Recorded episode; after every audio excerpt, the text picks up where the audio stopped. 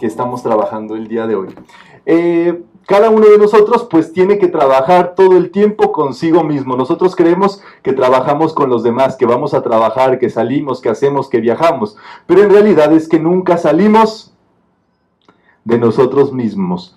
Todo está en nuestra mente. Nuestra mente es la que rige todo lo que nos pasa en la vida. Y es así que nosotros podemos encontrarnos con lo que tenemos dentro por lo que nos pasa afuera. Eso es un principio universal que se denomina el principio de correspondencia, que dice que como es adentro, es afuera. Como es afuera, es adentro. Como es de aquí para allá, es de allá para acá. Como es arriba, es abajo. Es un principio que se cumple todo el tiempo y con base en ello nosotros podemos descubrir lo que tenemos en nuestro interior.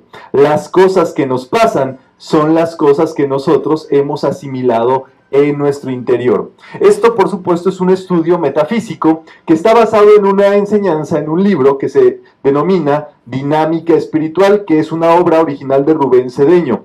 Prácticamente aquí vienen todo lo que estamos viendo, todos los decretos, los tratamientos, las fórmulas que vamos a trabajar el día de hoy para que ustedes puedan tener esa fuente de estudio si desean ahondar más. Muy bien, ¿qué es lo que pasa? Hay tres niveles de la conciencia está el nivel inconsciente, que en esta lámina, esta es la lámina de la presencia yo soy, es la lámina de nuestra vida, es donde nos encontramos nosotros. En esta parte baja, en, el, en un color violeta, está el inconsciente. En un nivel medio está un triangulito con mucha luz, que es la conciencia. Y por encima se encuentra un titán de luz, que es la supraconciencia.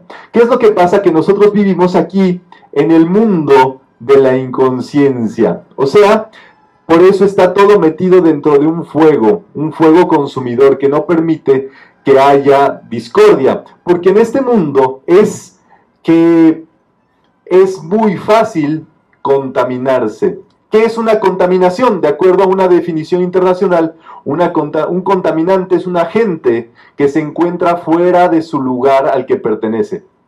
O sea, por ejemplo, un contaminante en este caso sería eh, qué sé yo, unos tenis en la cocina. Eso es contaminación. ¿Qué tienen que hacer unos tenis ahí sueltos en la cocina? Nada, absolutamente.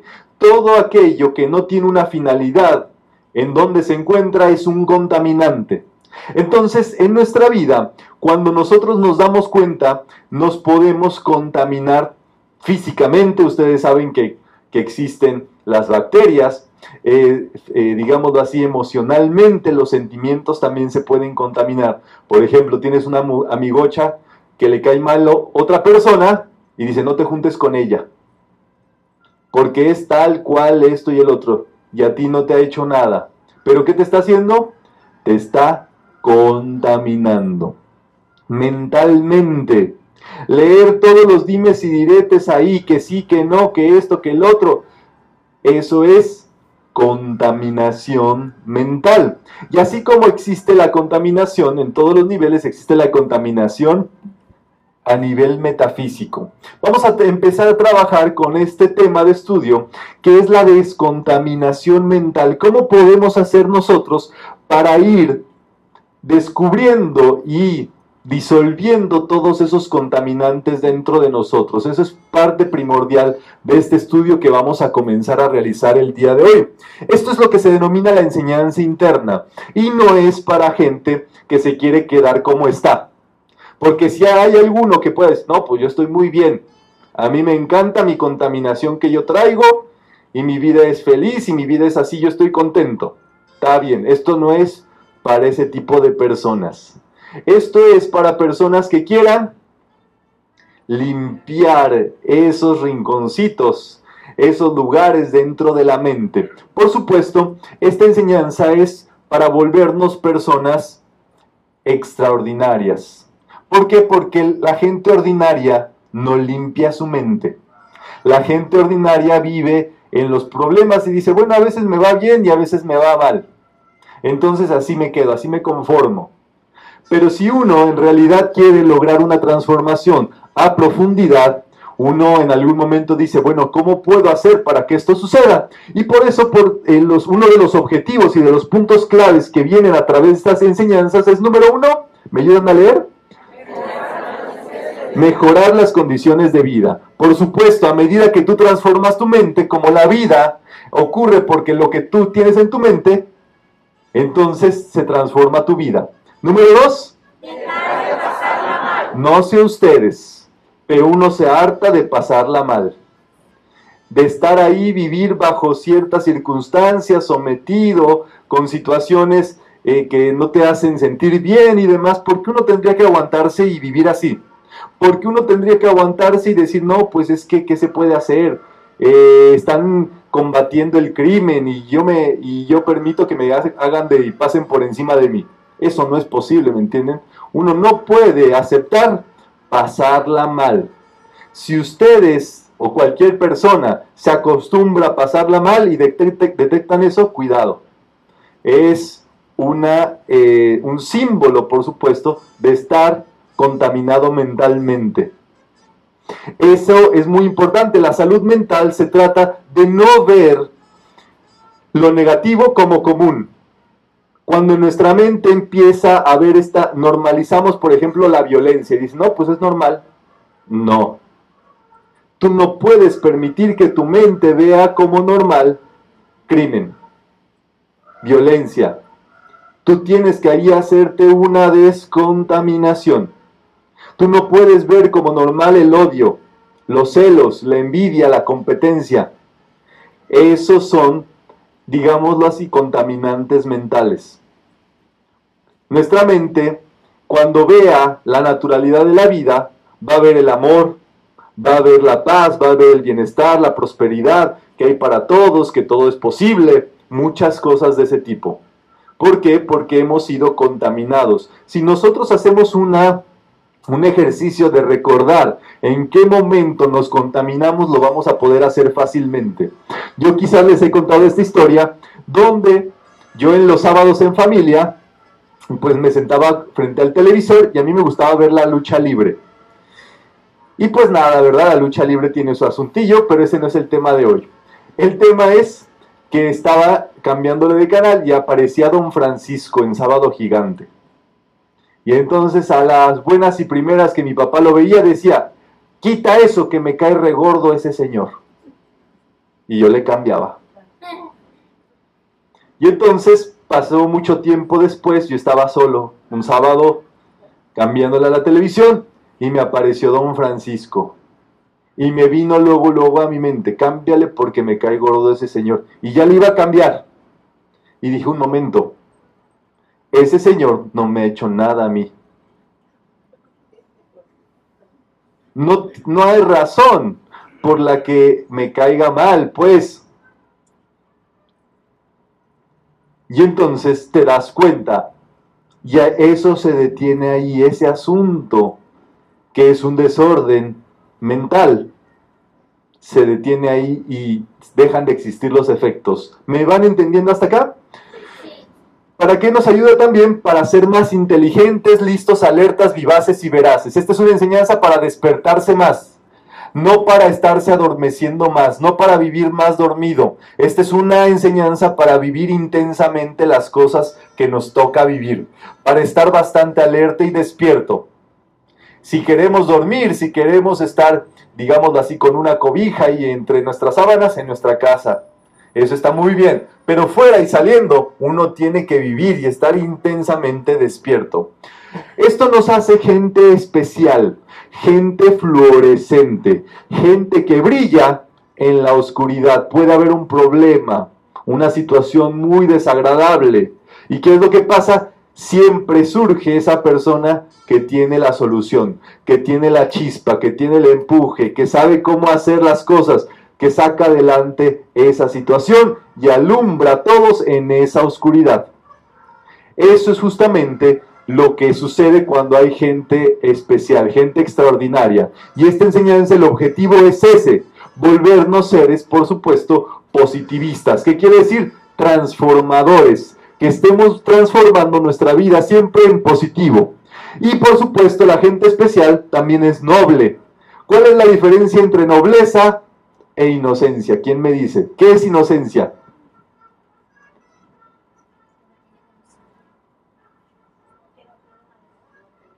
Dicen que no tiene maldad, Va, va, va bien por ahí. ¿Qué más?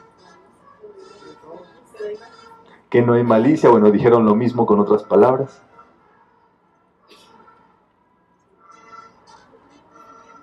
Que no tiene conocimiento, que no ha vivido y demás. Y por eso yo siempre les digo acá, ustedes no pueden ser inocentes porque me los atoran ahí. Un estudiante me acaba de decir, es que era mi brazo derecho y me traicionó y se robó todo, las ventas que hacíamos. Inocencia. La nobleza es otra cosa. Uno nunca debe de celebrar la inocencia porque eso es primo hermano de ser medio lelo, medio adormecido, La nobleza es conocerlo todo, conocer el bien y el mal, y aún así conociéndolo, no actuar en el mal. Aún sabiendo decir mentadas de madre y de cosas, decir el bien y hablar bien. Aún queriendo hacer algo negativo y demás, no hacerlo. ¿Me entienden? La nobleza es muy importante, que conozcamos todo y que sepamos todo. ¿Para qué? Para que no nos espantemos de las cosas, para no tenerle miedo a nada, súper importante. Gente especial es compasiva, por supuesto, está buscando cómo ayudar a los demás. Culta, muy importante, ¿verdad? Aprender más de más cosas, de cultura, de arte, de música, de historia, de geografía, muchísimas cosas. Divertida. Ustedes y todos aquí tenemos que ser divertidos. Eso quiere decir tener gracia. Y no ser entonces desgraciados. No sé cómo lo van a hacer, pero ustedes tienen que volverse el alma de la fiesta. Y uno puede comenzar decretando, la fiesta está donde yo estoy. ¿Cómo es? La fiesta está donde yo estoy. Es así, ¿verdad? Para que uno nunca se pierda las mejores fiestas y uno siempre va a estar así. Y si no son eh, divertidos y demás, se me aprenden un chiste. Y en la próxima reunión con los amigos que tengan, dicen, mira, te voy a contar un chiste para una tarea que me dejaron. Y si la gente se ríe, felicidades, ya son divertidos. Y si no se ríe, pues también, qué risa que no se rían de sus chistes, eso también está divertido, ¿no? Hay gente que es, eh, digamos así, divertida e involuntaria. Pero bueno, practiquen algo. Eh, alegres, brillantes y positivos. Siempre tenemos que tener una solución a cualquier situación complicada, dificultosa. Siempre tenemos que estar pensando en las soluciones. Por supuesto, esto hace salir de tristes, negativos, criticones, engreídos y melancólicos. De estar ahí escuchando a Paquita la del barrio, a Jenny Rivera, a Lupita D'Alessio, a quién me falta, Juanga en su, en su versión este, triste, ¿verdad? ¿Por qué? Porque eso no nos ha servido de nada. Piensen ustedes cuántas cosas han solucionado llorando, quejándose, lamentándose. Es más, ¿cuántos amigos que ustedes tienen Usted dice, ay, voy a ver a mi amigo el chillón porque me encanta cómo chilla cuando lo veo. Me encanta cómo me hace llorar con su melancolía y su tristeza. Es más, ya tengo ganas de verlo, le voy a llamar. A nadie le gusta la gente chillona, triste, apagada. ¿Por qué? Porque no nos reconocemos con eso.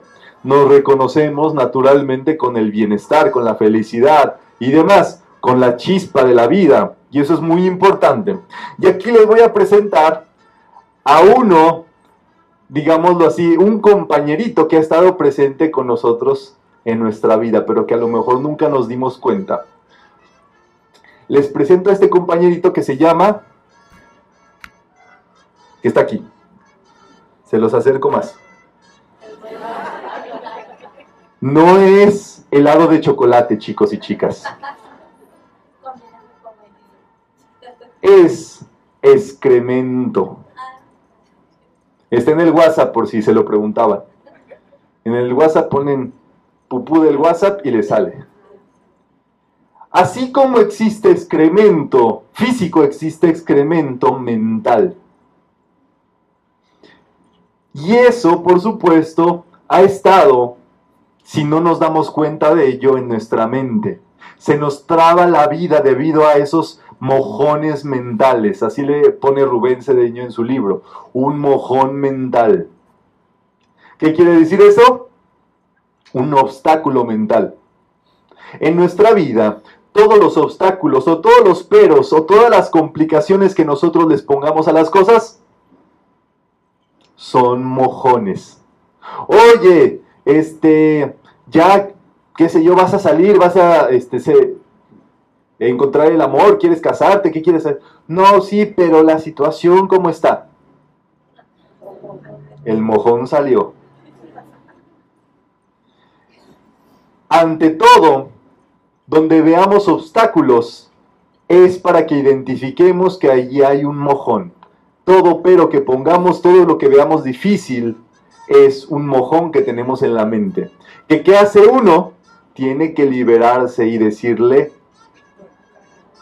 adiós.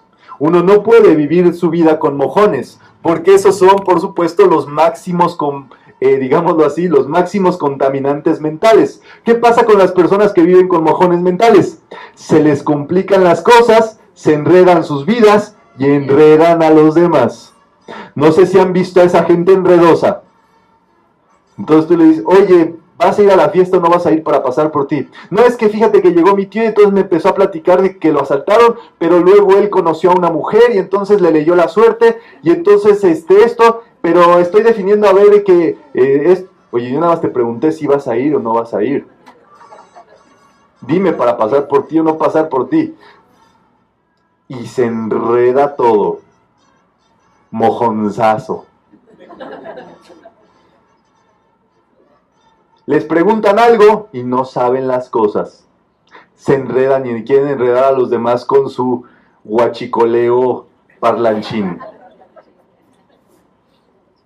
¿Qué es eso? Por supuesto, vivir con la mente complicada.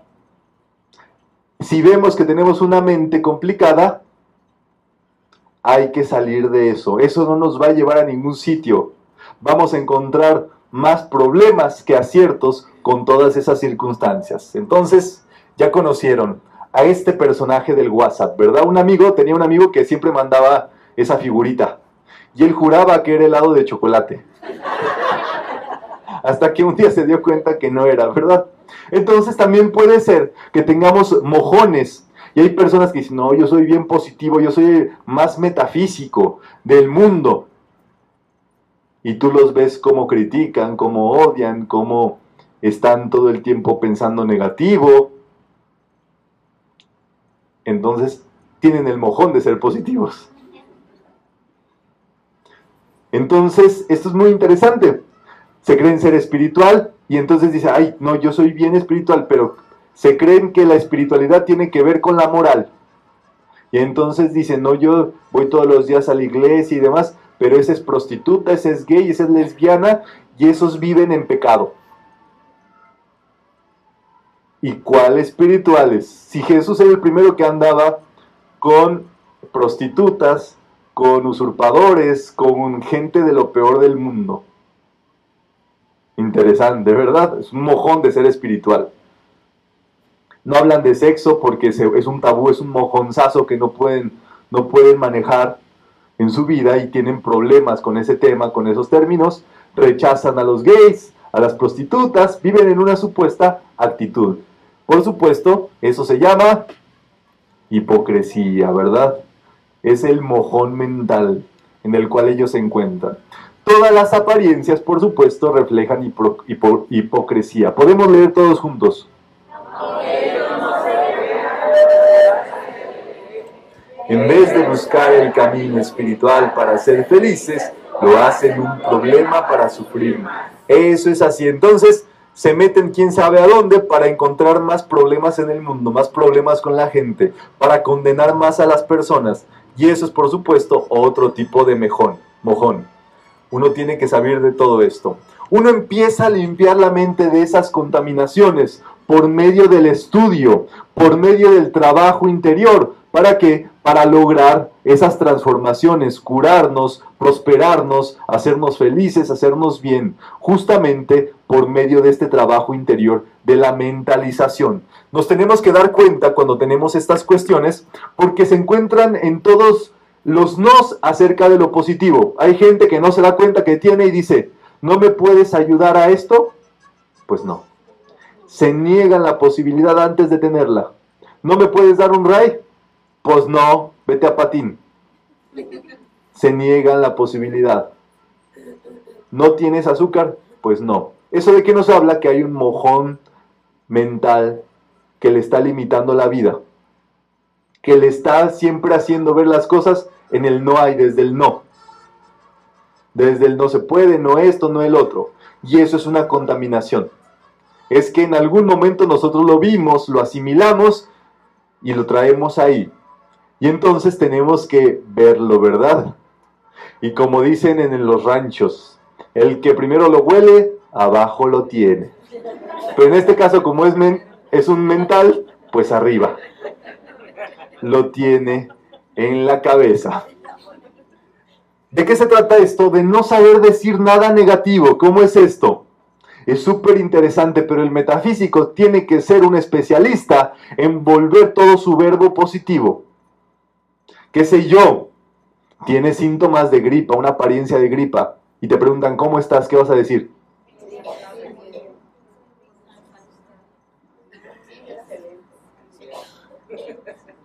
Estoy en tratamiento. Me estoy purificando. Estoy en curación. Pero no puedes decir que estás mal, ni enfermo, ni nada. ¿Por qué? porque allí estás todavía poniéndole más al mojón. ¿Qué sé yo? Utilizaste, ya despachaste todo tu dinero. Y a lo mejor viene tu hijo y te dice, papá, cómprame esto, te exijo que me compres este videojuego. ¿Qué le vas a decir?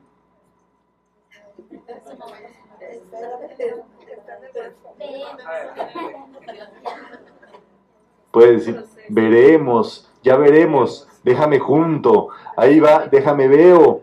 Te va a llegar de sorpresa. Te va a llegar de sorpresa.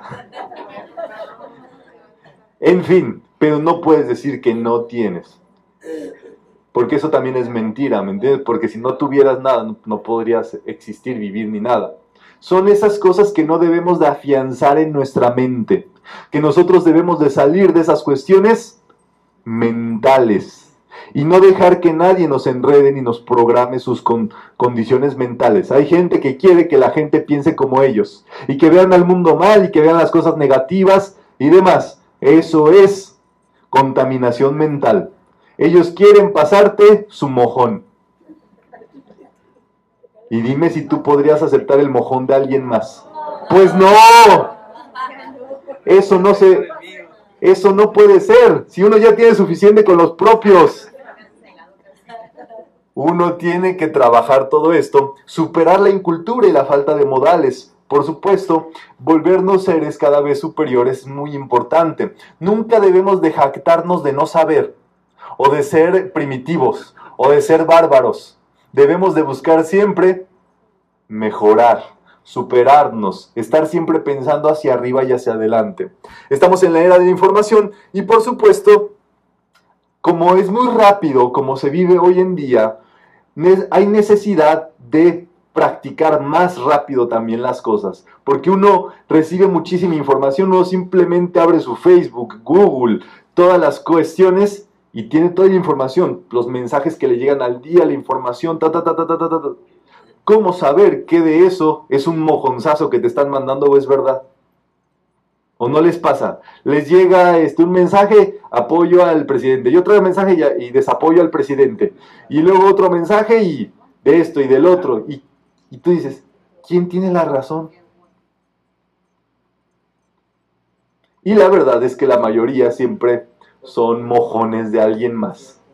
Uno tiene que desarrollar este autoconocimiento, esta autoobservación y decir, yo no acepto nada negativo mío ni de nadie. Yo no acepto mojones de nadie. Yo no acepto karmas de nadie. ¿Quieren decretarlo? Podemos decretar, yo no acepto, karma mío ni de nadie. Yo no acepto, programaciones negativas mías ni de nadie. Yo no acepto, mojones de nadie. Y a los míos, les, quito poder. Los, borro. los saco de mi vida. Los despido. Muy bien, gracias que así es. Eso es así, ¿verdad? Todo tiene que ver con aspectos superiores. Nosotros, por supuesto, hemos visto eh, que siempre tenemos que estar buscando hacia arriba y hacia adelante en todo esto. Entonces, el uno de los errores, por ejemplo, es creer, porque, que así, digámoslo así, porque lo leímos, ya lo practicamos. Hay personas que se saben todas las escrituras, se saben toda la vida de Jesús de memoria. Y viven de buenas a primeras dando puñaladas al primer cristiano que se les pone enfrente criticando, metiéndose en la vida de los demás, juzgando, hablando mal. Y luego que chihuahuas. Se saben de memoria todo, pero no practican nada. Eso, por supuesto, es un mojón. Es como un tumor mental que a esas personas les impide realizarse, vivir felices, contentos y demás. Uno tiene que liberarse de todas esas cosas. ¿Y cómo se libera uno de esos mojones? practicando la enseñanza, aplicando este conocimiento. Primero, no aceptando nada negativo de nadie. Número dos, transformando con el poder de la palabra, el verbo. Decía el Maestro Jesús, no es por lo que entra por la boca por lo que muere el hombre, sino por lo que de su boca sale, porque del corazón procede. Esto es muy importante, transformar nuestra vida con el poder de la palabra y sacar todas estas cuestiones de nuestra vida. ¿Podemos leer todos juntos?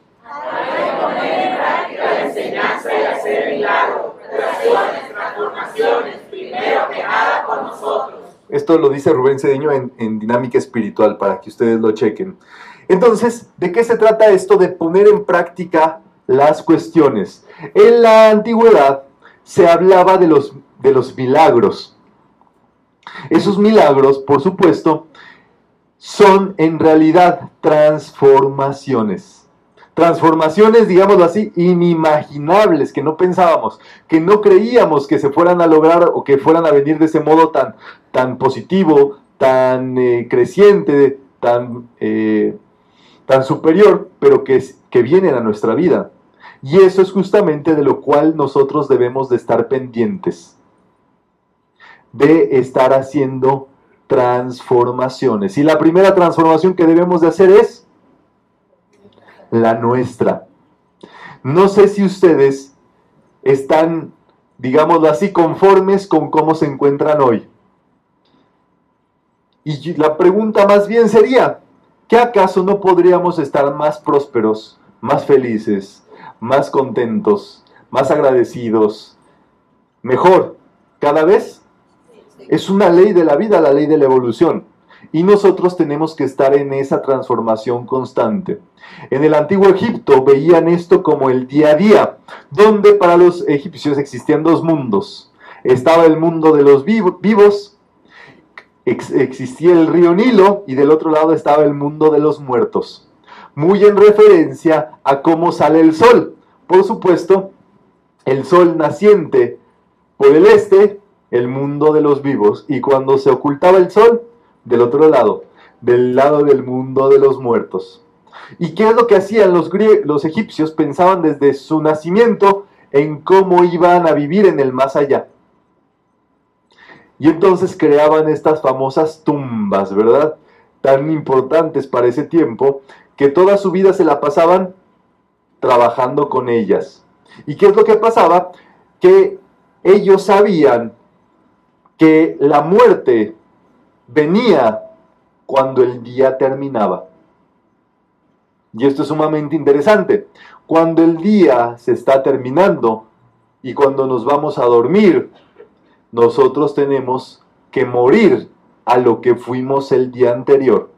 Ya no, se, ya no se diga la semana anterior, el mes anterior, el año anterior. Tú no te puedes llevar problemas, situaciones, pensamientos, cuestiones que viviste en vidas pasadas, o sea, un día anterior. Imagínense la vida, qué tan sabia es. Nos da una vida nueva y no nos acordamos de lo que fuimos antes. Entonces, día a día tendríamos que vivir así. Renunciar a todo lo que fuimos en ese día y al día siguiente ser alguien nuevo. Ser un ser nuevo, nuevito, dispuesto a la transformación.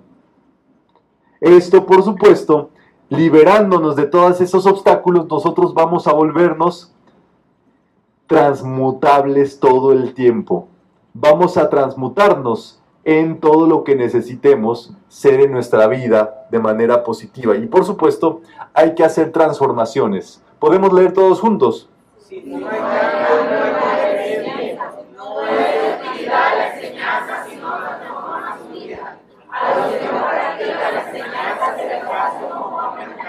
Eso es así, eso es muy importante, ¿verdad? Toda la enseñanza que nosotros recibamos, que la practiquemos. Entonces aquí les vamos a enseñar un nuevo mantra que ustedes pueden tomar para su vida. Un decreto que ustedes pueden hacer todos los días. Y este va más o menos así. Hoy voy a cambiar. Como la canción de Lupita D'Alessio. Hoy voy a cambiar. Hoy voy a transformarme. Hoy voy a ser distinto. Y así, un día y otro día y otro día y otro día. ¿Qué crees que pase después de unos meses? No te vas a reconocer en el aspecto positivo. Yo siempre les platico que tengo los llamados expedientes secretos X, que son las fotos de los estudiantes en sus primeras charlas. Aquí les sacamos fotos a todos, aunque no se, no se den cuenta. Y entonces por ahí, qué sé yo, aparecen las fotos de hace un par de años del grupo de Culiacán, Sinaloa, en un día de acción de gracias. Y ves ahí de pronto y dices, ay mamacita, ¿de dónde salió esta? Porque ves las transformaciones de las personas. Y hasta las mismas personas dicen, ¿a poco así me vestía? ¿A poco así me salía a la calle? Las transformaciones se producen justamente por nuestra disposición a transformarnos, a no aceptar que nos limiten la vida, a que nos obstaculicen esos mojones mentales nuestra transformación, nuestra liberación, nuestro cambio, nuestra transmutación. ¿Saben qué? La gente cambia, la gente no nos quedamos igual. Ustedes cuando pasaron esa puerta eran otros a los que son ahorita y cuando salgan van a ser otras personas distintas. Los átomos de su cuerpo, si pudiéramos analizarlos, son completamente distintos a los que entraron. Esto quiere decir que cada uno de nosotros tiene que estar todo el tiempo cambiando, transformándose. Y uno puede decretar, yo soy la transformación. ¿Cómo es? Yo soy la transformación. Yo soy la transformación. Yo soy la transformación. Es así. Puedes decretar, yo soy la transformación en el bien, yo soy la transformación del rayo violeta, yo soy la transformación positiva de mi vida. En fin, pero tú todos los días puedes agarrar, hoy voy a cambiar, hoy soy un nuevo ser. Cuando te pregunten, ¿qué hiciste ayer? Yo acabo de nacer. ¿Que no me ves? Estudios recientes, hay un documental ahí en el Netflix para que lo vean, que eh, es muy revelador, porque nos explica que en realidad la vejez no existe. Estos científicos los que, lo que descubrieron es que en el ADN lo que pasa es que en cada persona las cadenas del ADN se van desintegrando de manera distinta. Esto quiere decir que justamente si existiera un, proceso que llamamos vejez, a todos las mismas partículas, digámoslo así, se irían deteriorando consecutivamente a todos por igual. Y por eso podríamos llamarle vejez. Lo que estos científicos determinaron es que la vejez en realidad es una enfermedad. El envejecimiento, piensen un momento, qué interesante. Si todos envejeciéramos igual, eso sí existiría como a todos nos toca, pero en realidad es que no. Y vean ustedes los datos demográficos, vean ustedes cuando ve, yo cuando nací, estaba muy chiquillo, veía a la gente de 60 años y ya los veía decrépitos, chimuelos, así, casi casi del museo de, de la momia de Guanajuato. Y ahora, ¿cómo se ven los chicos y chicas de 60 años? Tienen pegue aquí. Muy bien. Es increíble. Ahora las personas que se ven así son como los de 100, como los de 90. Es impresionante. ¿Qué ha sucedido en este, proceso, en este periodo de tiempo? Ha crecido la expectativa de vida y cada vez va creciendo más y más y más. Es súper interesante. Esto quiere decir que por supuesto no es determinante llegar a cierta edad y envejecer. Y aquí les voy a decir el secreto. Si ustedes no quieren envejecer, no crean en ello. No crean que la vejez existe. ¿Qué va a pasar? Con el paso de, de, los años se van a volver más sabios. Y eso sí pueden decir, ya soy más sabio. Con más experiencia. No me cuesta el primer hervor. Hoy renací más sabia. Hoy renací más sabia. Mira, tienes tu decreto pero no acepten un proceso de decaimiento y de pérdida y de situaciones, exactamente ese es el principio. Si tú no crees en algo, eso no te puede afectar. Y es tan sencillo como decir, yo no creo en eso. Hay gente que te quiere venir a aventar sus mojones. No es que el crimen, que no viste, y esto, y el otro, y aquí, y el guachicolazo. Y yo, yo no creo en eso. ¿Pero qué no estás viendo? Y se ponen más locochones. No, pues es lo que dices tú. Yo no creo en eso. Pero esa es una táctica metafísica para que eso no te atore, para que eso no te dañe tu vida. Si tú crees en algo negativo, eso daña tu vida. Es cuando uno mismo se sale del paraíso, se autoexpulsa del paraíso por creer en el mal. Y en cambio, creer en el bien, creer en que todo va a salir perfecto, la transmutación en el cambio es muy importante y que nadie les vuelva a decir, nunca cambies. Porque así dice la gente, nunca cambies mi amorcito, así quédate así. Ay, sí, suavecita. No, si aquí les pegan a los hombres, por favor. Yo me he enterado. Mija, esta sala está llena de amazonas. Y uno que otro Hércules. Ay, así les gusta, dice. No, tú estás más tremenda.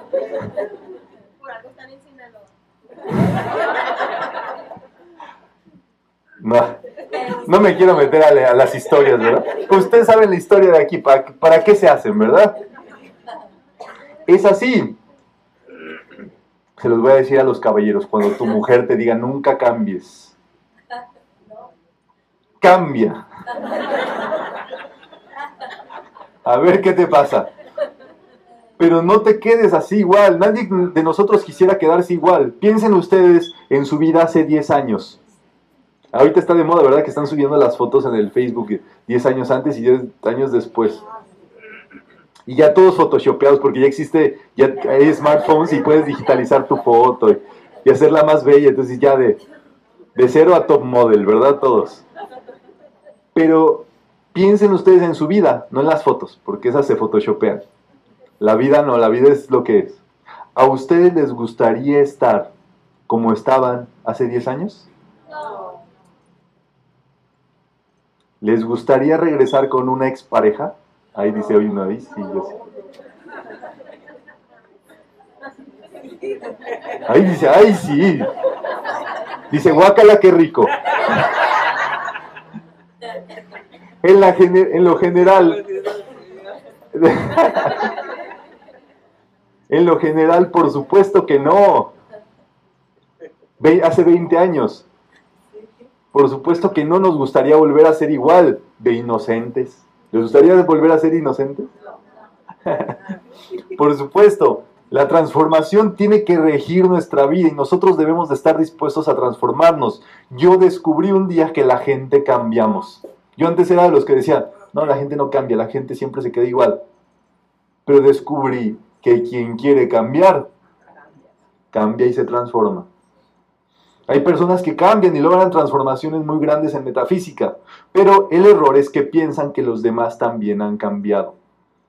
Y dice, ya perdoné a mi pareja, ya perdoné esto, ya perdoné el otro, ya puedo regresar con esa persona. Pues regresa, pero eso no quiere decir que esa persona haya hecho una transformación. O sea, ¿qué garantiza que esa persona pueda cambiar? Es uno el que debe de cambiar y transformarse y ser distinto y moverse. Entonces, vamos a ver los pasos de esta transformación consciente si les parece bien. Número uno, observación. ¿Me ayudan a leer?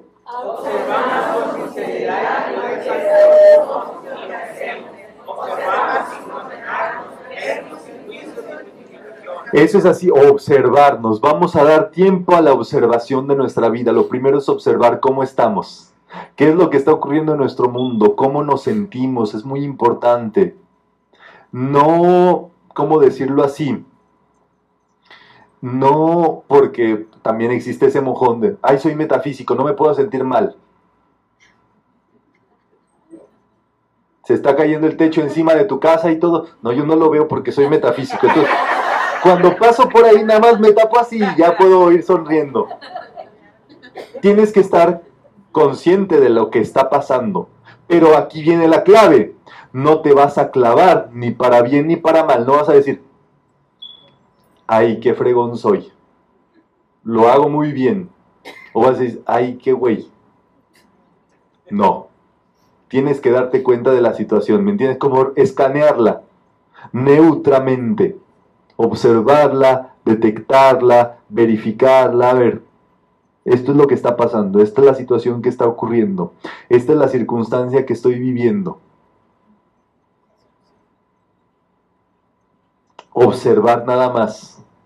Observar es nada más mirar, poner tus ojos en esa cuestión y ver lo que está pasando, pero sin ningún sesgo. ¿Vamos bien hasta aquí?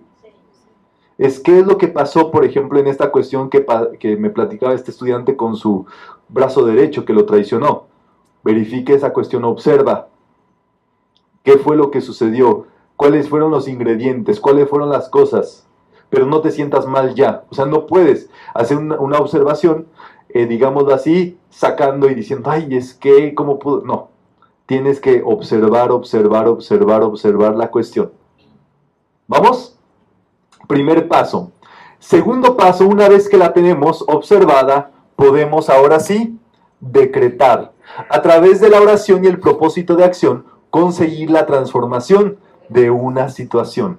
Eso es así. Ya observaste qué es lo que está pasando. Ahora sí puedes declarar y decretar cuál es la solución a esa situación. Pero una vez que ya la analizaste, que ya la observaste, que ya la comprendiste, que eh, es muy fácil reaccionar. Yo le llamo sacar el cobre.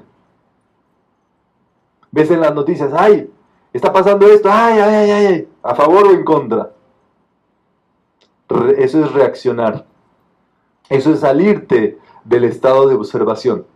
Si tú puedes mantenerte observando, observando, observando, ok, ya leí lo que está pasando, ahora voy a leer en otro diario qué está pasando, voy a observar ahora de este lado otro ángulo, voy a hablar con esta persona que tiene conocimiento del tema y sacas los datos, pero todavía no reaccionas, juntas la mayor información observando que puedas y al final dices, ok, la solución a esta situación, qué sé yo, es prosperidad, es salud pública, es bienestar, es armonía. ¿Vamos bien hasta acá? Muy importante. Y entonces ahí ya podemos decretar. Podemos leer. A través de la oración el propósito de acción, conseguir la transformación de una situación. ¿Para qué decretamos? Cuando nosotros decretamos estamos decidiendo a dónde va a ir nuestra energía. Todas las mañanas es muy importante decretar cómo va a ocurrir su día, qué es lo que va a pasar en su día. O sea, si me va a dar tiempo de hacer todas mis cosas, voy a hablar con estas personas, vamos a tener éxito, vamos a lograr esta, esta venta, vamos a, este viaje va a salir perfecto, qué sé yo, todas las cuestiones que nosotros necesitemos para ese día. Uno las declara por adelantado y dirige su energía a eso y luego el tercer paso es la meditación, que es una palabra, por supuesto, a propósito, que es meditar y ponernos en acción. La meditación por sí sola no es para adormecernos, es un proceso que ya llevamos trabajando y que nos debe de llevar a actuar. Podemos leer, conectar y realizar tu plan divino de perfección y concepto inmaculado, negar la apariencia y afirmar la perfección. Entonces practiquemos. A ver, paso número uno. Paso número dos. Paso número tres. Muy bien. Entonces, ante la enfermedad, el primer paso sería... Ok, observa qué es lo que está pasando, cómo te sientes, cómo, cómo piensas que te sientes, eh, qué es lo que está ocurriendo en tu cuerpo físico, en qué parte del cuerpo eso es. El segundo paso es orar y ver que Dios es salud y tú eres salud. Y tú te puedes agarrar ahora sí. Yo soy salud, yo soy salud, yo soy salud todo el tiempo que sea necesario. Aunque tengas un poquito de energía, te agarras y haces un muy buen decreto, ¿me entienden? O sea, si no puedes estar decretando así largos ratos, un muy buen decreto hará el trabajo que tú necesitas. Pero el asunto es que estés conectado con ese decreto, que te fundas con ese decreto. ¿Les parece bien que lo intentemos? Podemos decir, yo soy salud, yo soy salud, yo soy salud y te conectas con eso, pues. Un buen decreto es el que hace que se te olvide cualquier dificultad. Es ese decreto que dice, ay, me sorprendo de mí mismo. Ay, qué fuerte decreto, hasta me doy miedo. Nunca había gritado tan fuerte. Pero ¿qué hace ese decreto? Hace que se te olvide la dificultad. Esa es la magia. Y el tercer paso es reconocerse en la salud y serlo. Hay una meditación metafísica muy sencillita que es de un minuto. Se las, ya algunos de ustedes la conocen, se la, vamos a practicar enseguida. vamos a colocarnos con nuestra columna vertebral derechita, nuestros dos pies firmes en el piso, y simplemente vamos a tomar conciencia de nuestra respiración. Podemos cerrar nuestros ojos para que nuestra energía se concentre en nuestro interior y vamos a poner atención en nuestra respiración. Inhalando y exhalando a nuestro propio ritmo, espacio y tiempo.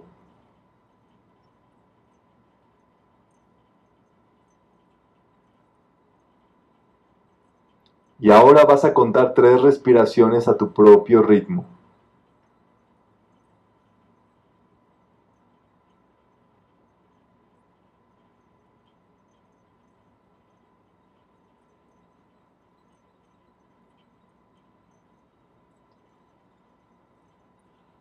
Ahora vas a poner atención y vas a llevar tu concentración a tu respiración.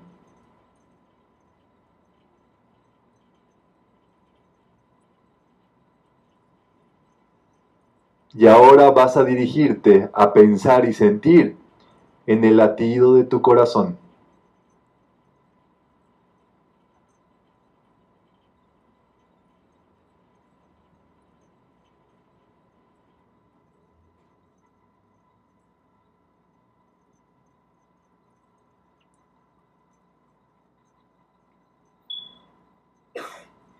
Y ahora vas a proyectar y vas a sentir dentro de ti esa salud, esa vida, esa energía que proviene del latido de tu corazón.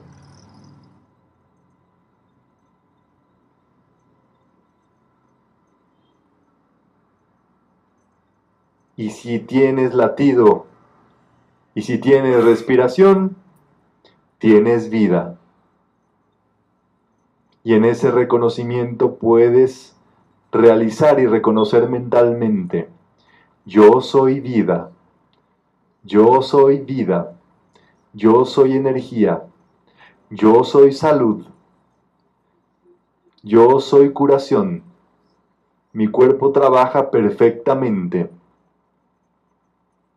yo estoy sano, yo estoy sanado, yo soy perfecto.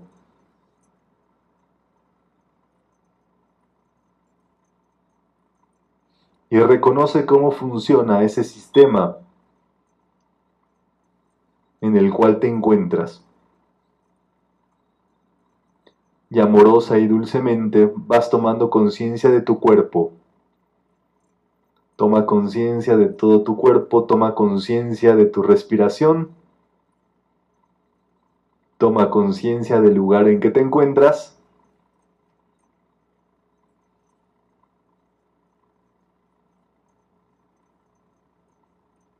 Toma conciencia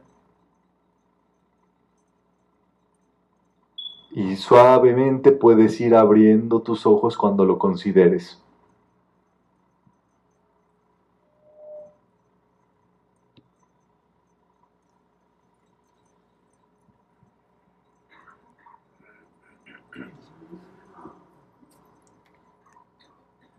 Muy bien.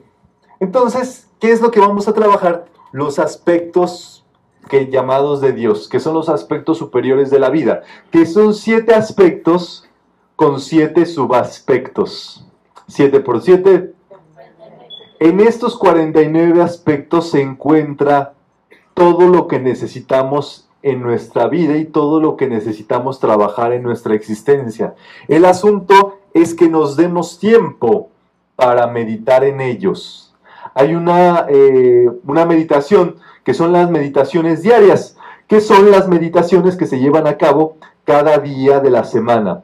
También hay unos, unos ejercicios que se llaman ejercicios metafísicos, que son ejercicios para realizar de manera metafísica todos los días, estar meditando en los aspectos, pensar en la salud, pensar en la paz, pensar en la transmutación y demás. Hay formas de ir llevando a cabo ese trabajito meditando, estudiando, decretando, haciendo oración científica. Muy bien, entonces sigamos con nuestro proceso de transformación. ¿Te hace falta algo en tu vida? Paso número uno, ¿cuál es? Observar, darte cuenta. ¿Vamos bien hasta aquí? Afrontar, diríamos, esa situación y, observar, observar, observar qué es lo que está pasando hasta que detectes todo el cuadro completamente. Número dos, decretar. ¿Qué podemos decretar ahí? ¿Cómo que salud? Estamos hablando. ¿Eh? Yo cuento con todo lo que necesito. Mi mundo lo contiene todo. El día de hoy está cubierto. Eh, yo soy la, prosperidad en mi vida, en fin, qué sé yo.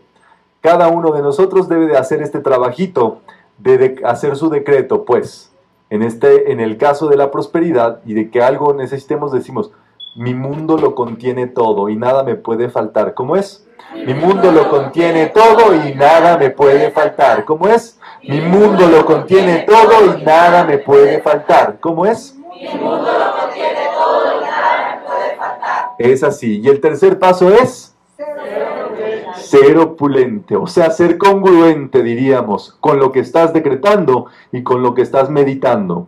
¿Y cómo funciona esto?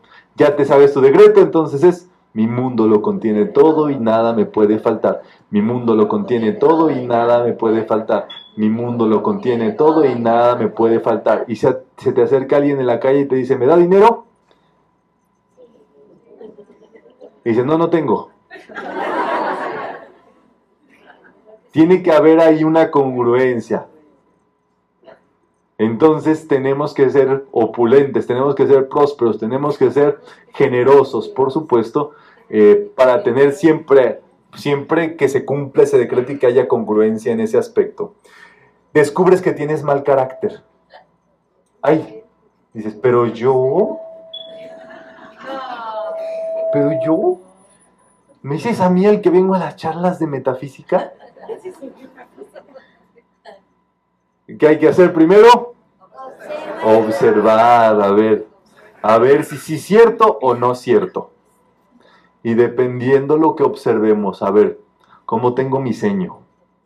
¿Cómo tengo mi entrecejo? ¿Cómo hago la boca? ¿Cómo duermo en las noches? Uno tiene que darse cuenta y a través de la observación, ahora sí, poder decretar. ¿Qué podemos decretar ahí, por ejemplo? ¿Quién me dice? Podemos decir, yo soy el amor divino. ¿Cómo es? Yo soy el amor divino. Yo soy el amor divino. Yo soy el amor divino. ¿En qué te vas a transformar? Y entonces se te, se te acerca Godínez, el que siempre te reclama de cosas. ¿Qué le vas a decir? ¿Cómo estás, Godínez? Qué gusto verte, me encanta que estés aquí en el trabajo. Que huelo mal, ay no, huele muy bien aquí. Dame un abrazo, dame un abrazo. La prueba de amor. Se la das al Godínez ese. Es verdad. O sea, van viendo hasta aquí. Observas ese asunto, te das cuenta, lo decretas y lo actúas. Lo trabajas, te transformas. Y te van a decir, ¿ahora qué le picó a este? ¿Ahora qué le pasó a esta? Nada, lo que tenía que pasar se transformó. Se está transformando. Imagínense que diario hagamos una transformación. ¿Qué pasaría en 365 días? Seres completamente distintos. Las manifestaciones no se dejan esperar y por supuesto las actitudes cambian, ¿verdad? Nos volvemos más dulces, condescendientes, bueno, parte del show. Te das cuenta que, que no se tiene dinero ni trabajo. Entonces el primer paso es observar, ¿verdad? ¿Por qué no eres contratado? ¿Qué te falta? El hablar, el vestido, ser más inteligente o capaz. ¿Qué ha pasado? Observa, observa, observa. Número dos, ponte en ello y di, yo puedo, Dios a través de mí puede. ¿Cómo es? Yo puedo, Dios a través de mí puede. ¿Cómo es? Yo puedo, Dios a través de mí puede. Muy bien, hay algo que estudiamos que se llama el heptario, que es este sistema para decretar por medio de cuentas, ¿verdad? Entonces son estas cuentas que tenemos acá, de que tienen cada una un color de un rayo, y entonces con cada una de ellas tú vas haciendo un decreto. Son siete cuentas de cada uno de los siete rayos, 49. 49 decretos. Un día fui a Mazatlán y le enseñé el heptario a, una estudiante. Y nada, luego, luego terminó la sesión y se fue y agarró su heptario. Y entonces fue a su casa.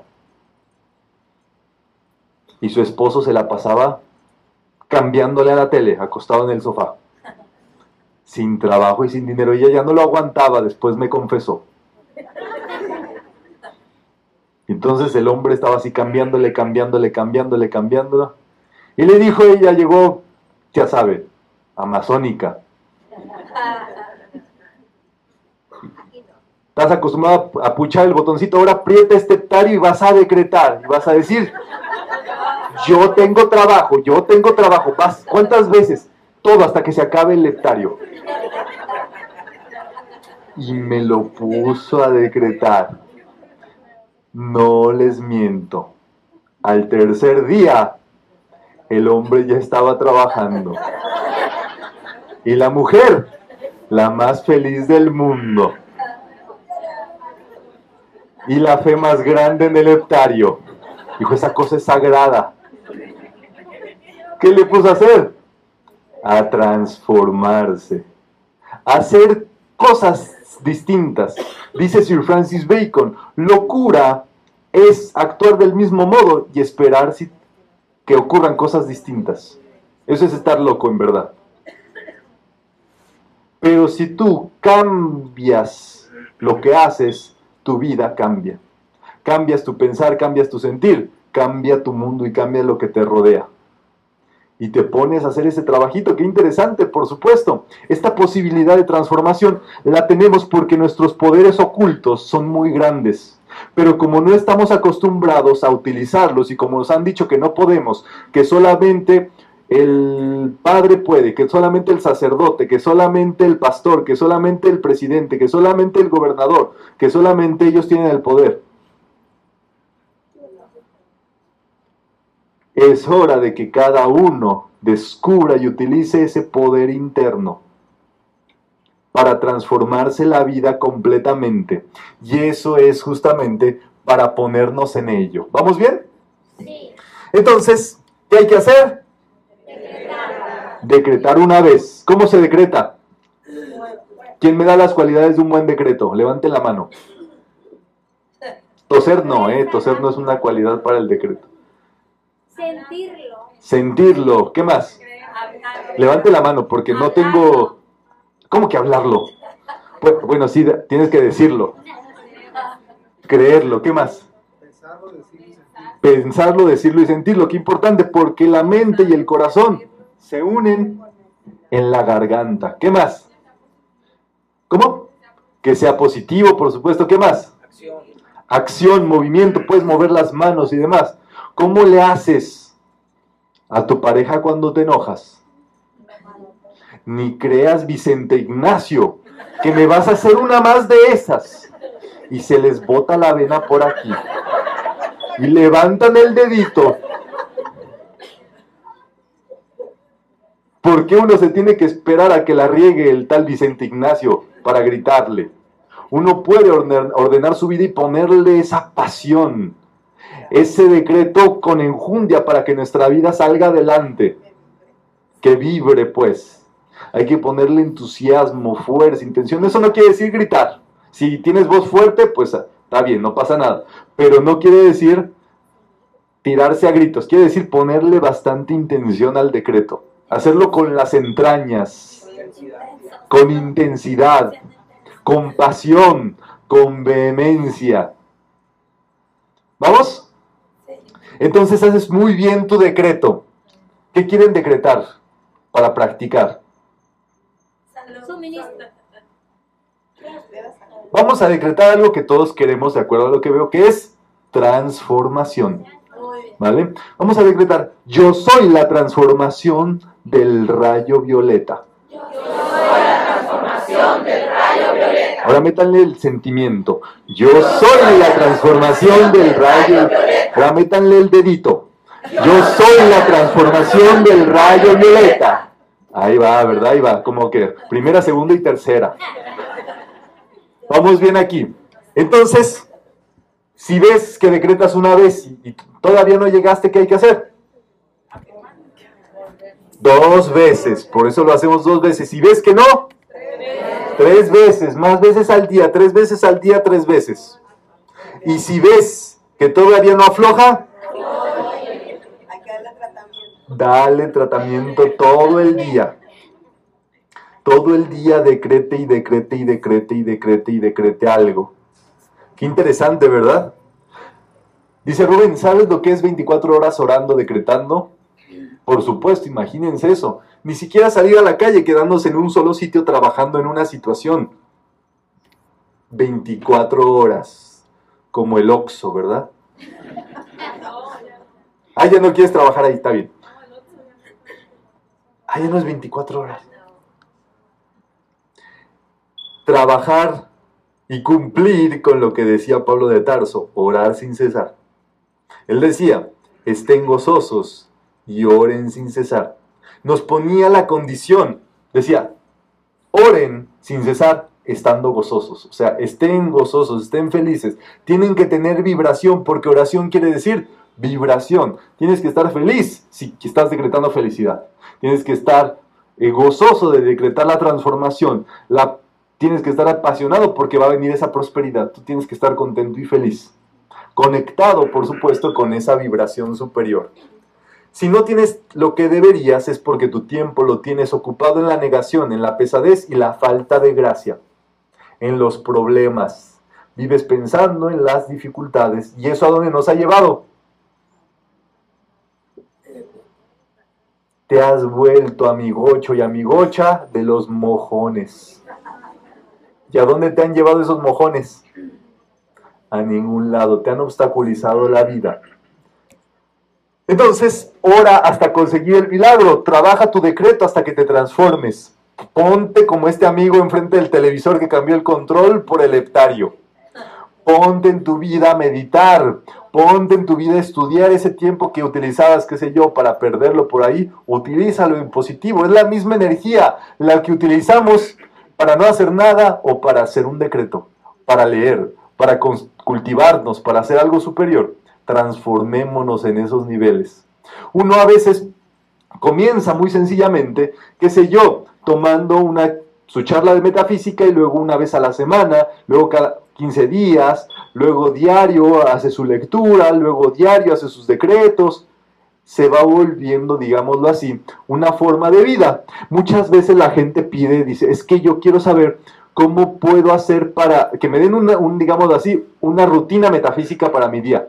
Y en metafísica lo primero que decimos es, haz lo que se te pegue tu gana.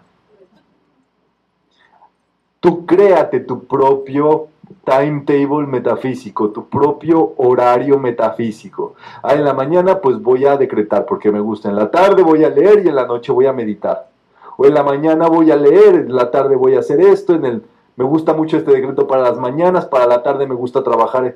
Tú créate, experimenta.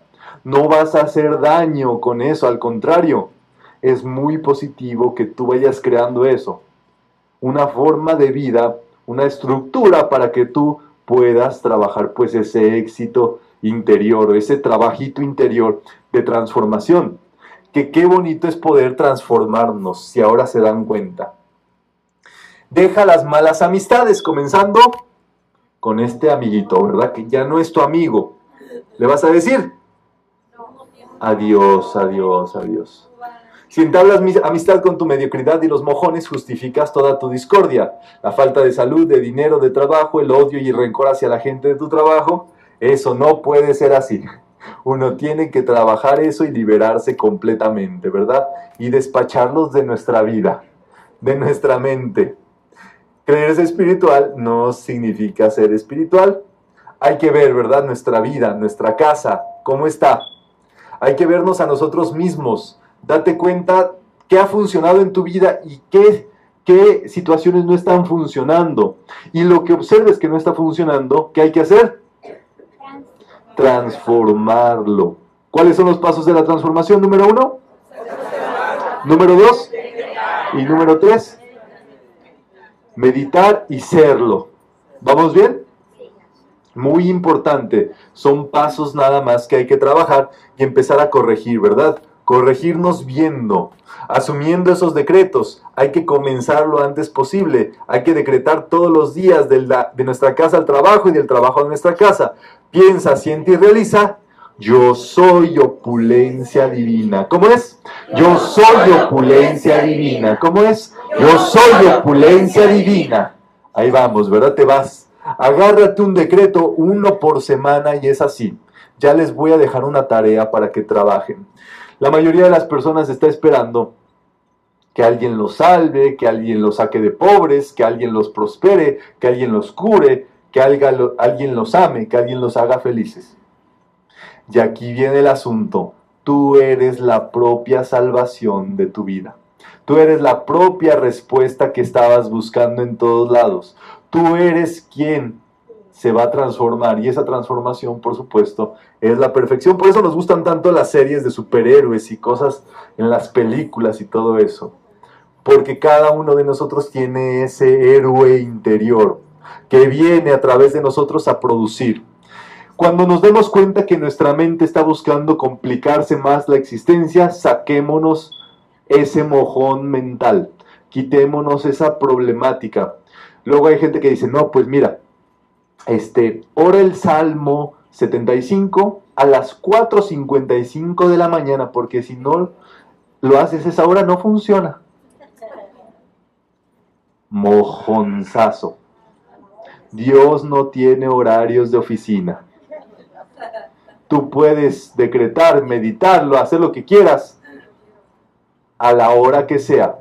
No dejes que nadie te complique más la vida, ¿me entienden? No dejes que nadie te traume más, te sature más, te llene tu mente. Tú tienes posibilidad de mandar a todos con todo y mojones lejos. De trabajar eso es, muy importante, ¿verdad? Tenemos que eliminar el intelecto para poder entender el espíritu. Así como existe la comida chatarra física, existe comida chatarra intelectual y espiritual. Uno debe de estar muy atento, decía el Maestro Jesús, por sus frutos los conoceréis. Qué interesante esa frase. ¿Qué quiere decir? Que nada más ve, ve no más. Ve cómo son esas personas, ve cómo viven, ve qué es lo que hacen. Te vas a dar cuenta de muchas cosas. Porque nosotros tenemos que lograr esta posibilidad de nosotros ser nosotros mismos y que nadie nos quiera imponer ideas. Aquí cada quien es libre, cada quien toma esta charla y decide qué cree y qué no cree y qué hace con su vida. Aquí nadie nos interesa lo que pase saliendo de esa puerta. Cada uno de nosotros tiene esa posibilidad de decidir. Y nosotros nos debemos de dar cuenta cuando hay una información que viene y que es ilógica, que es un dogma. Cuando dicen, es que tienes que creer. Yo no tengo que creer nada. Yo no tengo que, que yo no acepto mojones de los demás. Esos se los inventó alguien, ¿verdad? Hay veces que la gente quiere, ¿no? El, eh, curso de Prañamamasui. Algo. ¿Y qué te están dando? Más complejos mentales. Te están acomplejando la vida. Y eso sí, el primer curso cuesta 150 dólares y el último 1500 porque ya es el décimo grado y todo eso. Mojonzazo, pagaste por el mojón más caro. Es muy interesante todo eso, ¿verdad? Para que lo entendamos. Los libros son justamente para que uno se siente con ellos un momentito y trabaje. Yo me acuerdo eh, cuando yo era muy joven, muy joven, muy chiquito, casi ayer, empecé a estudiar metafísica porque mi mamá tenía un libro de metafísica. Cuando ella lo dejó en la mesa de centro de la casa, yo lo agarré por chismoso. Y entonces yo agarraba el libro y me iba a mis actividades. Yo entrenaba en ese momento este handball, que era es un deporte de, este, europeo, de, como fútbol con la mano, para que me entiendan. Entonces yo me iba en el bus. Entonces yo leía, dice, los maestros de sabiduría ni se llevan por predicciones ni las hacen. Ellos solo enseñan las leyes que uno se porte bien para que le vaya bien. O decía por ahí, medita en tu presencia yo soy y ve cómo cae la luz a tu mente. Entonces yo agarraba, cerraba los ojitos y veía la presencia yo soy haciendo luz. Ya continuaba leyendo. Luego ve cómo, luego decreta, yo soy la luz. yo soy la luz, yo soy. Yo iba en el bus de mi casa al trabajo y de mi trabajo a mi casa. Perdón, del entrenamiento a mi casa y de, y viceversa. Y de pronto yo necesitaba un auto, pues andaba en bus. Y de pronto mi papá me dijo, mira mi hijo, compré este, tres autos, me los dieron a cambio del terreno este, que yo ya tenía dos autos, porque uno era de mi papá. Era una camioneta y un auto. Y entonces ya no andaba en bus,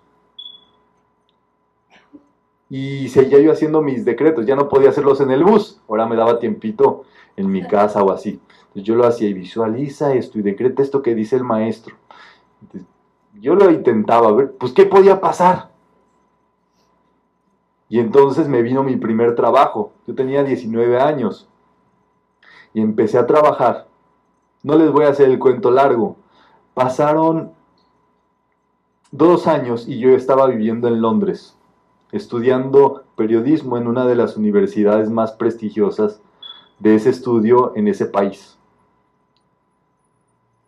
Y un día yo dije, espérate, yo quisiera que todo el mundo viviera esto. ¿Por qué nadie me había dicho que existía? ¿Me entienden? Y es la misma cosa, fue una transformación. La verdad es que en esos momentos en el que yo empecé a estudiar estos, la verdad, no le estaba pasando muy bien que digamos. Eh, pues en ese momento, pues yo estaba chiquillo y mi mamá había fallecido, había pasado cosas en mi vida y yo decía, bueno, pues ahora qué hago? Y había agarrado ese libro. Y entonces, por supuesto, a lo, a lo largo de dos años hubo una transformación completa total. ¿Que a qué se debe? Pues a la vida misma. La vida es la que quiere llevarte a la perfección, al amor, a la superación, a que tú logres lo que tú tomas. Pero estos libros, por eso, son tan valiosos, porque uno se debe de dar su tiempito para meditar en ellos, para practicar lo que ahí dice, aunque vayas parrafito por parrafito. ¿Cuántos les gusta, cuántos párrafos les gusta que pueda tener el libro?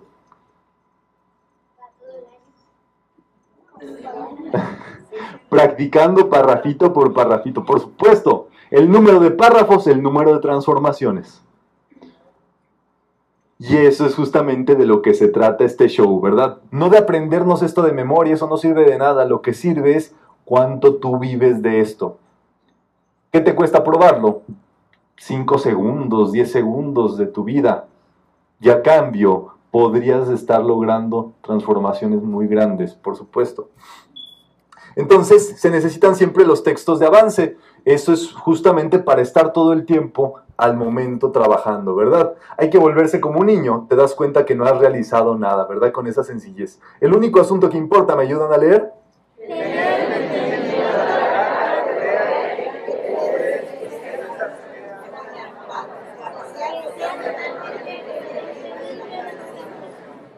En sencillas palabras, que no actúes con mojones, que tu actuar sea libre de contaminaciones. Jiddu Krishnamurti, un gran sabio, decía, todo en nuestra vida tendría que ser como ir al baño. Cuando estás en el baño, ¿qué haces? Vas. ¿O acaso piensas, ¿de verdad me andará del baño? ¿O acaso tengo hambre? ¿Me andará del baño o estoy enamorado? No, no te cuestionas nada de eso. ¿Qué haces? Paz. En nuestra vida, curarnos, sanarnos, prosperarnos, salvarnos, tendría que ser así. Vas. Si hay algo que sientes que te impide es un mojón, despídelo. Quítale poder, desaparece lo de tu existencia, porque eso no tiene por qué vivir contigo. Ya pasó mucho tiempo contigo, ahora toca que lo despidas completamente. Eso ocurre a través de la transformación. Y aquí viene la tarea que les voy a dejar en esta ocasión. Se llama el reto el post-it positivo. ¿Sí quieren que les deje tarea? Sí. Ok. Es la primera tarea del año para que estemos atentos. Lo primero, escoge un decreto que te beneficie. O sea, ya con todo lo que vimos y tu observación, a lo mejor ya estás observando, ok, me hace falta trabajar esto. Número dos, imprímelo o cópialo con tus manitas en un post-it. Vas a hacerlo tres veces, ya sea en computadora, etcétera, etcétera. Y pégalo en tres lugares clave. Eh, qué sé yo, en tu auto, hay personas que lo, eh, pegan en el lateral del auto, hay personas que lo pegan en el refrigerador, en la computadora, en el baño, enfrente de la taza del baño, en fin, donde pases un buen tiempo para trabajar esos decretos, ¿verdad? En el espejo, al lado de la computadora, en el llavero. Paso número cuatro, cada vez que lo observes, decrétalo. Vas a trabajar el decreto. Te vas a acordar cada vez que veas ese post-it volador por ahí. Yo soy el perdón, yo soy el amor, yo soy la salud. Paso número 5. Verifica que lo estés cumpliendo en tus acciones, o sea, que haya congruencia entre lo que estás decretando y lo que estás actuando. Y si ves alguna situación, corrige, ¿verdad? Cuando logres el cometido, lo cambias por otro. Prácticamente ese va a ser el trabajito del próximo mes hasta que nos volvamos a ver. Trabajar, Obviamente aquí en estas charlas viene mucha inspiración, pero eso no sirve de nada. Ay, qué bonita charla. Eso no sirve de nada. Lo que sirve es actuar, practicar, aplicarse en ese decreto. Aplícate, podemos leer.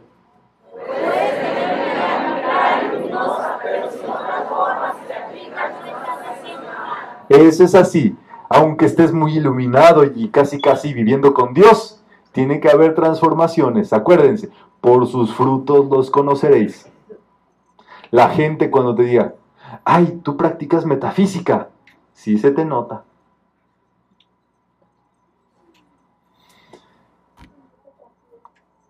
Si le pones fe y la pones en práctica dentro de corto tiempo, serás una persona distinta. Y aquí viene la fórmula de la transformación. 1% inspiración. Esta charla ya cumple su cometido ahí. 99%.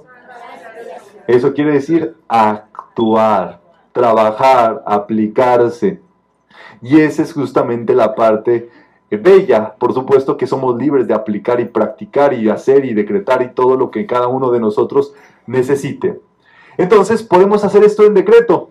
Podemos hacer este, esta información de decreto. Y el decreto sería, es imposible que no me transforme. ¿Cómo es? Es imposible que no me transforme. Es imposible que no me transforme. Es imposible que no me transforme. Muy bien. Pues con eso cerramos la sesión. Si les parece bien, está basado todo en dinámica espiritual original de Rubén Cedeño. ¿Hay dudas al respecto? Si las hay, levanten la mano y las resolvemos. Plácido, ¿traerás bolsitas de, del grupo de donación? Ok, te, puedo esperar si, si me das. ¿Había una duda por acá? Muy bien. Eh, vamos a practicar en breve la donación para esta actividad, que es este, la forma en que se llevan a cabo estas actividades, que es justamente una aportación libre. Eh, voluntaria que hacemos para que estos cursos se puedan seguir sosteniendo.